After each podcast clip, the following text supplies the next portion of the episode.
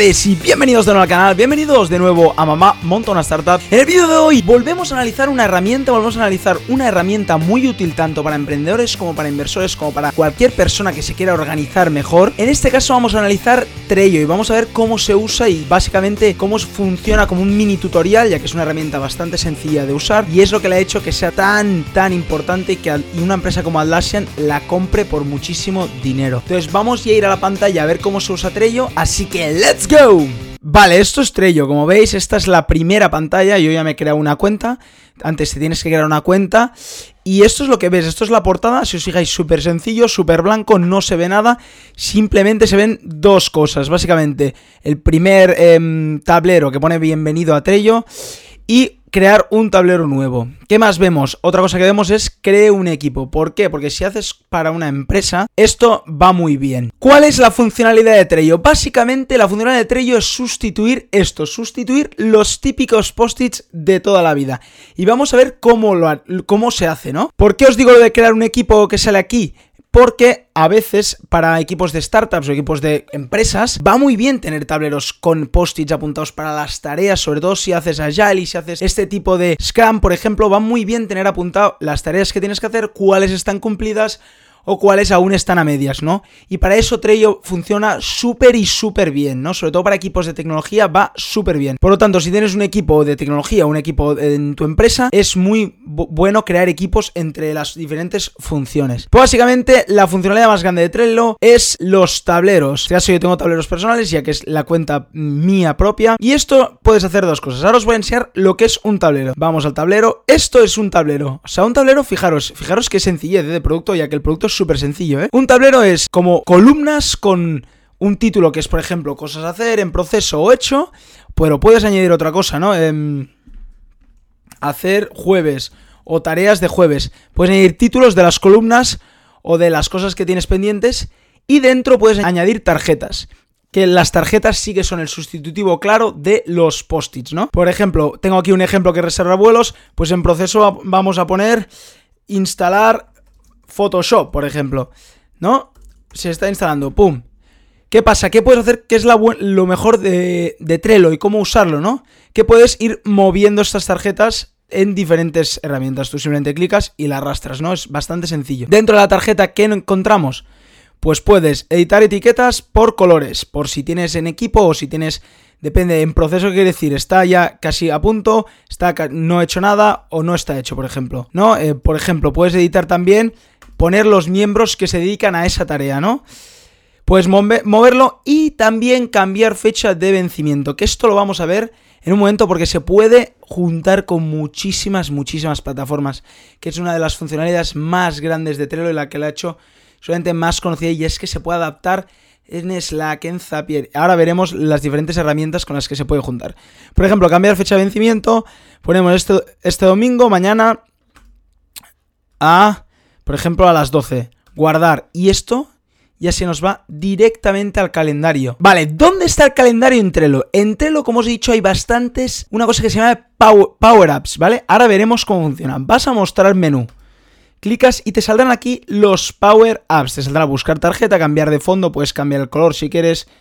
La verdad, no es lo más útil de, Trello. Pero bueno, para hacerlo un poco más entretenido y no sea tan aburrido, ¿no? Pero aquí está lo importante, obviamente, la actividad de para ver quién ha hecho qué, por si es un equipo. Pero aquí está lo importante, Power Apps. Vamos a abrir los Power Apps. Estas son todas las aplicaciones con las que Trello se conecta. Por ejemplo, puedes votar las tarjetas. Puedes que los usuarios voten qué tarjetas, por ejemplo, se pueden hacer antes o que en qué fase están. Puedes hacer que la gente vote. Puedes juntarlo con Jira. Puedes hacer Agile Tools. Y puedes tener Google Drive, Slack, fijaros, con muchísimas cosas. Y aquí vemos el calendario. Vamos a añadirlo. Para añadir, solo clica en añadir, o sea, no es muy difícil.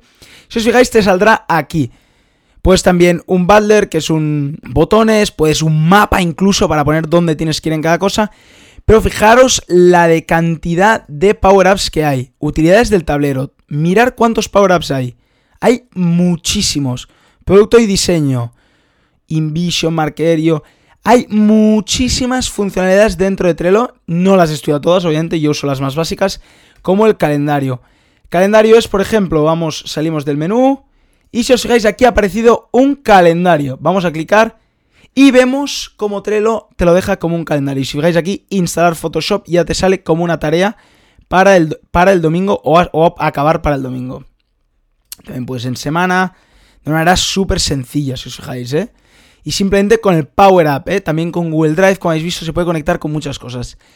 Otras cosas de, de Trello. Para invitar, pues le das a invitar, pones un correo electrónico e invitas a uno de tu compañero de trabajo o incluso a una persona externa. Este, este tablero lo tengo privado. ¿Podemos hacerlo público? Sin duda lo podemos hacer público. ¿Por qué? Porque los miembros de tu equipo a lo mejor lo quieren ver todos. A lo mejor es un, uno muy privado que tienes tú para, para tus cosas y nadie quiere que los veas, lo pones privado. ¿Que lo quieres en equipo? Pues lo pones en equipo. O sea, hay diferentes funcionalidades. El título, obviamente, puedes cambiarlo. Puedes poner a hacer. O qué hacer es. Que me gusta más la palabra. Y ya está. Le cambias el título y. Le cambias el título y ya tienes todo bien, mucho mejor organizado, ¿no? Volvemos a tableros. Eh, a la casa.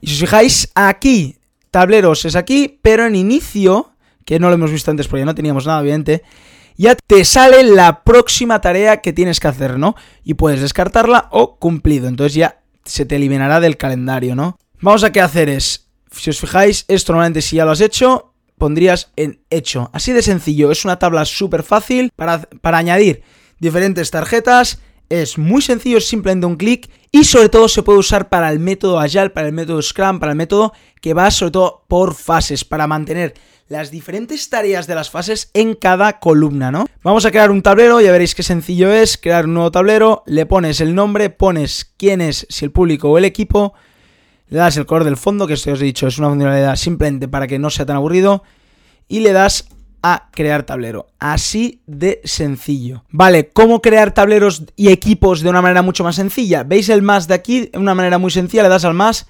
crear tablero, crear equipo o crear equipo de negocios. Obviamente si pagas más, yo en este caso no lo tengo, pero puedes formar un equipo de empleo. Invitas a los miembros y les envías para que se unan a tu equipo, ¿no? Pues así de fácil se usa esta herramienta, la verdad que es una herramienta súper útil para los que no lo conozcáis, la verdad que si aún usáis post-its, que tengo que admitirlo, yo también tengo post-its, aquí detrás tengo unos post-its porque también me funciona bien, pero también uso Trello, por ejemplo en el contenido de los vídeos uso Trello porque me va muy bien.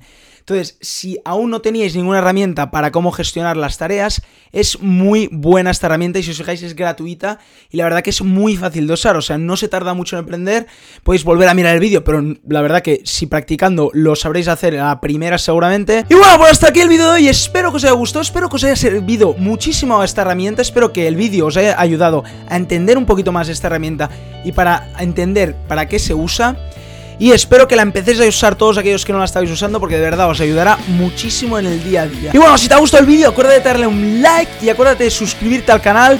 Y como cada día, nos vemos mañana con otro vídeo. ¡Chao!